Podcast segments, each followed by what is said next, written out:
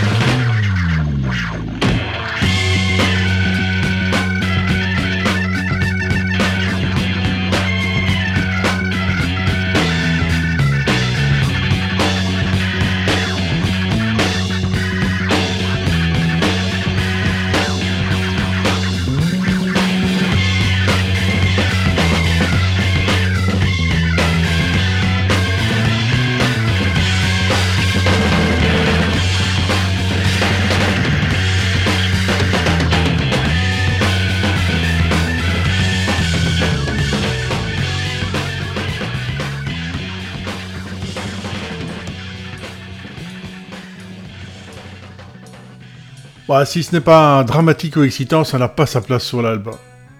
Tel est le point de départ énoncé par Ridley Blackmore à ses copains, une règle de travail que s'assigne Deep Purple pour son quatrième album, quand, en juin 1969, il investit son nouveau petit local de répétition dans le Annual Community Center à Londres, une ancienne école pour enfants défavorisés et orphelins, dont le seul bâtiment principal subsiste, devenu un centre communautaire.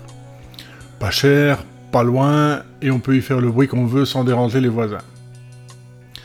C'est un point central pour les cinq musiciens qui, s'ils cherchent encore leur direction artistique, sont au moins sûrs d'une chose, ils veulent faire du bruit. Et Rodley Glover confirme. On jouait aussi fort que possible, les amplis et haut-parleurs étaient poussés à fond, le son saturait la bande, les VU mètres des consoles tapaient fortement à droite, toujours dans le rouge. On a démarré avec Living Wreck, et Black Knight est le single indispensable aux yeux des managers et pour lequel on ajoute un peu de temps de studio. On y retourne à deux heures et on cherche sans succès un riff qui ne vient jamais. Vers 8 heures, on va au pub et on s'en colle une bonne. Richie et moi, on a laissé les autres et on est retourné au studio et il a pris sa guitare et il a commencé à jouer. Moi, ça me paraissait pas mal. Richie disait qu'il avait piqué ça à Summertime de Ricky Nelson. Alors j'ai dit, bah tu peux pas l'utiliser. Et il a répondu, pourquoi pas? T'avais déjà entendu avant? Moi j'ai dit non. Alors il a dit, ouais, super. Après, les autres sont revenus du pub pour habiller le morceau. On a emprunté le titre au texte d'une vieille chanson d'Arthur Alexander et on a piqué le tempo à On the Road Again de Canet Eat. Le single sort le 5 juin 1970, en même temps que In Rock, sur lequel il n'est le plus souvent pas inclus.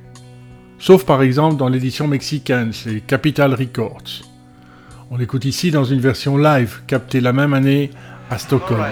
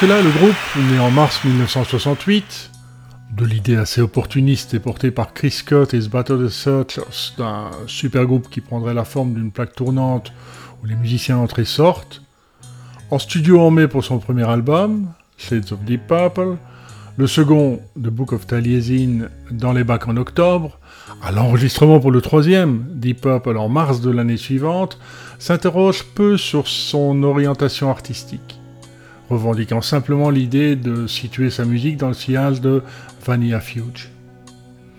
Mais durant la tournée américaine de promotion du troisième LP, alors que se profile la faillite de Tetragrammaton, le label qui édite le disque aux États-Unis, John Lord, clavier, Richie Blackmore, guitare, et Anne Pace, batterie, discutent d'une orientation plus heavy, qui laisse sur le côté, bon, sans leur dire dans un premier temps, avant de charger le management du sale boulot, Nick Simper, dont le jeu de basse, trop marqué rock'n'roll, sonne vieux jeu.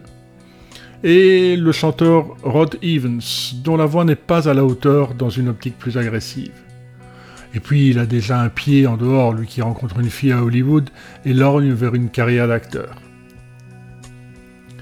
Dans sa version single, au piano plutôt qu'à l'orgue et sans son ato bruitiste dont le label américain ne veut pas, voici Speed King, une des premières choses qu'on a écrites, explique Roger Glover.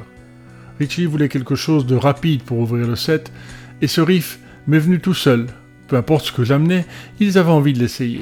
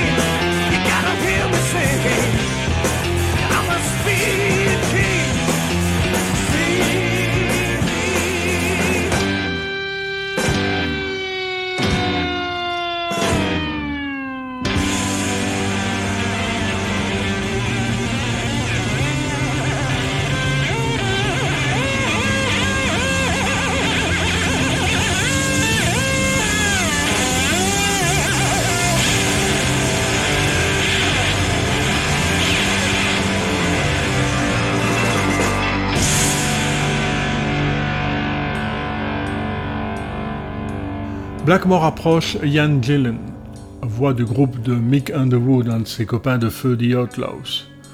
Le chanteur accepte, à la condition d'embarquer aussi le bassiste Roger Glover. Épisode 6 n'est plus. Underwood se mord les doigts. Mais Deep Purple Mark II est né, et avec lui les fondements du hard rock. Quoique, les musiciens s'offrent d'abord deux détours avant de persévérer vers l'objectif assigné. Alléluia, un 45 tours pour le marché anglais qui se veut commercial, c'est un flop. Et le Concerto for Group and Orchestra, partition épique en trois mouvements de John Lord, projet solo qui rappelle le parcours académique classique de l'organisme, Bach et Elgar, la musique médiévale, et son goût pour la fusion rock et baroque, enregistré par le groupe en septembre 1969 au Royal Albert Hall de Londres avec le Royal Philharmonic Orchestra dirigé par Malcolm Arnold. Une des premières collaborations entre une formation rock et un ensemble classique avec Five Bridges de Nice, créé le mois d'après au Fairfield Halls de Croydon, et Days of Future Past des Moody Blues, sorti en 1967. Gillen et Blackmore voient d'abord cette association entre Deep Purple et un orchestre comme un dévoiement qui les éloigne du hard rock qu'ils ont en tête. Mais Lord raconte qu'à la fin du concert, vous auriez pu assembler les cinq sourires et traverser la Tamise. L'événement et le disque amènent aussi une publicité bienvenue au groupe en Angleterre, lui que le label oriente plutôt vers le public américain. The Book of Taliesin sort en octobre 1968 aux États-Unis et seulement en juin 69 en Grande-Bretagne.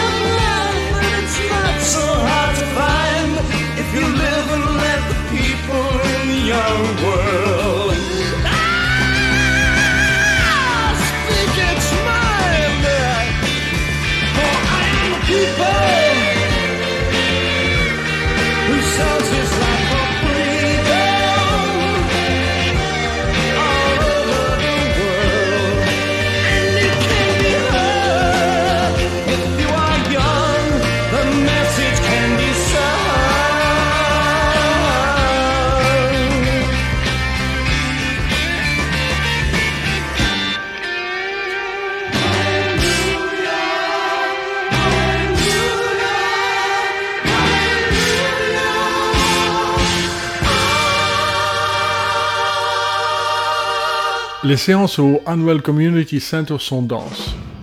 Yann Pace. En trois ou quatre semaines, on a vu que tout était possible, qu'on avait tout en nous. On n'avait pas besoin de regarder à l'extérieur, et c'était vraiment stimulant. Yann Gillen.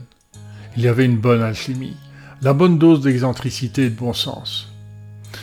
Mais les concerts et la préparation du concerto, Lord se dépêche de terminer la partition et rate en conséquence plusieurs répétitions, dont l'exécution live, bien accueillie et suivie de radio et d'autres engagements, amène le groupe à entrer en studio quand il en a le temps.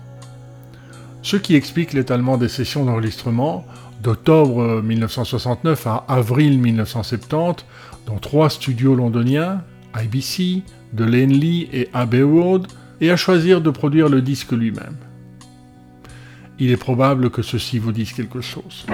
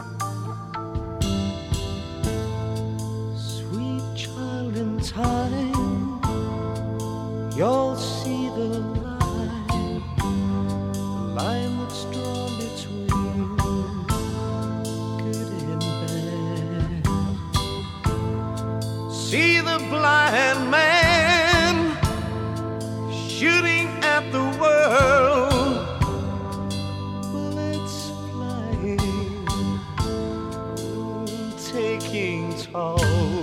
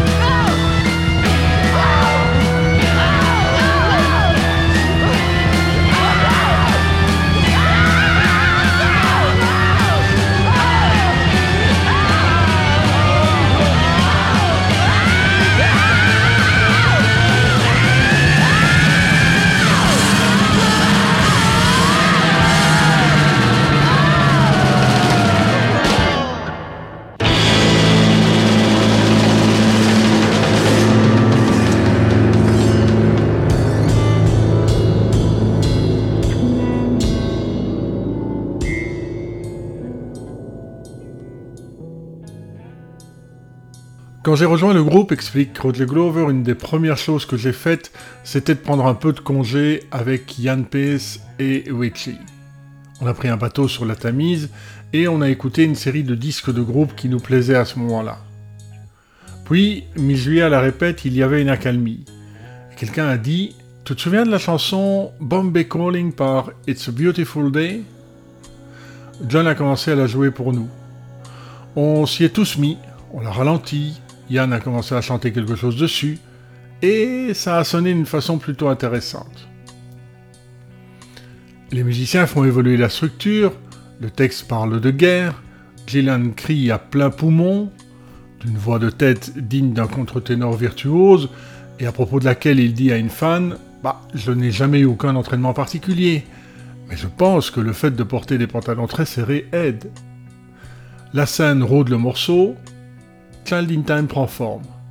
Et peu de temps après, It's a Beautiful Day se rattrape en piquant le riff de Wing That Neck, extrait de The Book of Taliesin, pour Done and the Wee, qui ouvre Marrying Maiden, son deuxième album.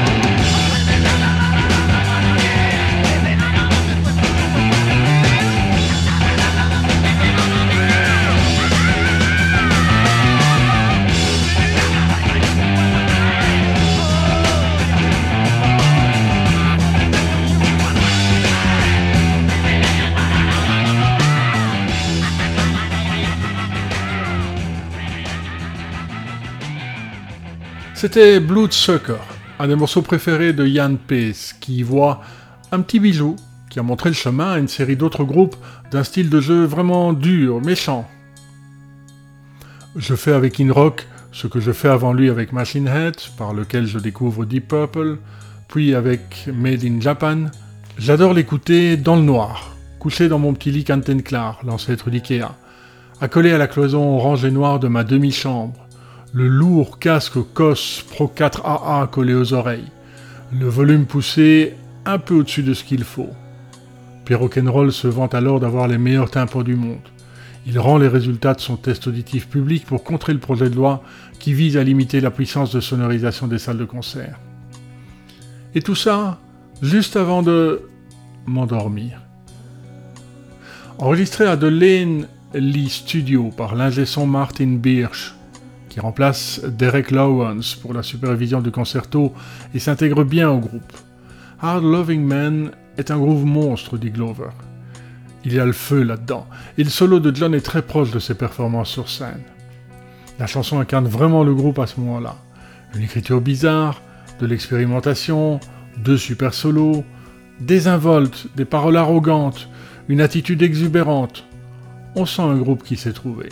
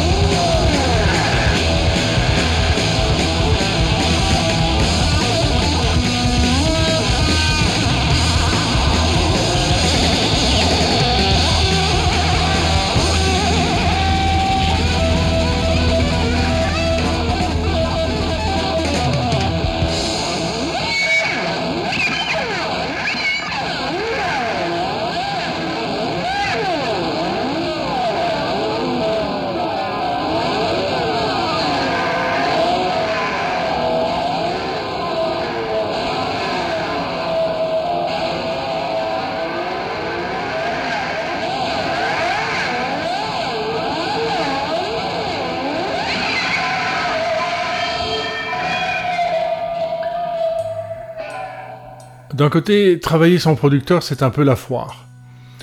Des centaines de mains au-dessus de la table de mixage, raconte Pace. Chacun cherchait sa partie. S'il avait un passage à la batterie que je voulais faire écouter à tout le monde, je montais le curseur. S'il y avait quelques mesures où je n'avais pas trop bien joué, je descendais le curseur. En même temps, cette façon de pousser chaque instrument vers l'avant participe au son de l'album, souvent proche de la saturation. Comme dans Into the Fire, le dernier à être mis sur bande, une chanson particulièrement féroce sur scène.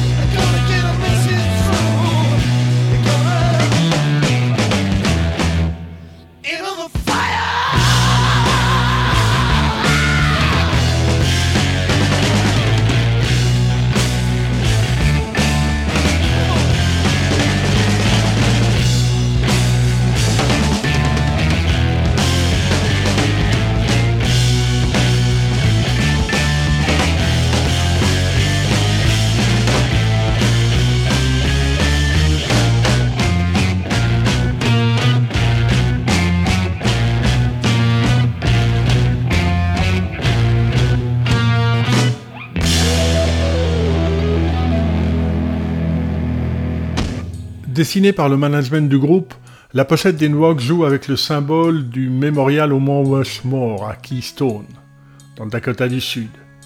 Sculpture monumentale de granit, 18 mètres de hauteur, représentant quatre des présidents les plus marquants de l'histoire américaine de 1770 aux années 1900.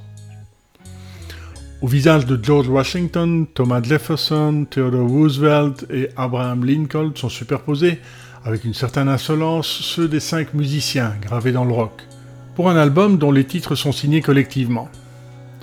Dans toutes les répétitions auxquelles j'avais participé jusque-là, il s'agissait d'apprendre des chansons. Pour celles d'In Rock, il s'agissait de les écrire, complètement immergé dedans et en improvisant dessus. On se quitte avec ces mots de Ian Gillen et le début de Flight of the Rat.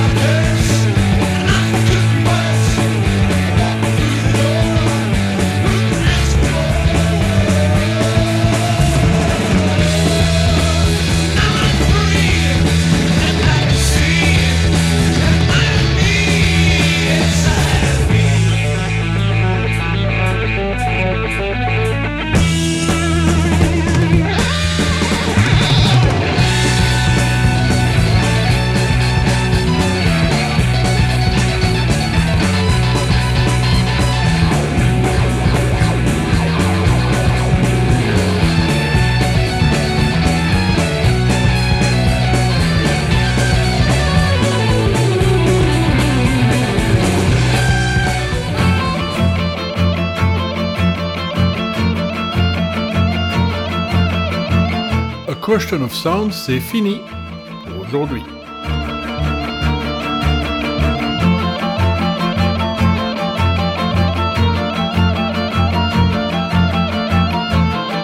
Dans un mois, 666 de Aphrodite's Child.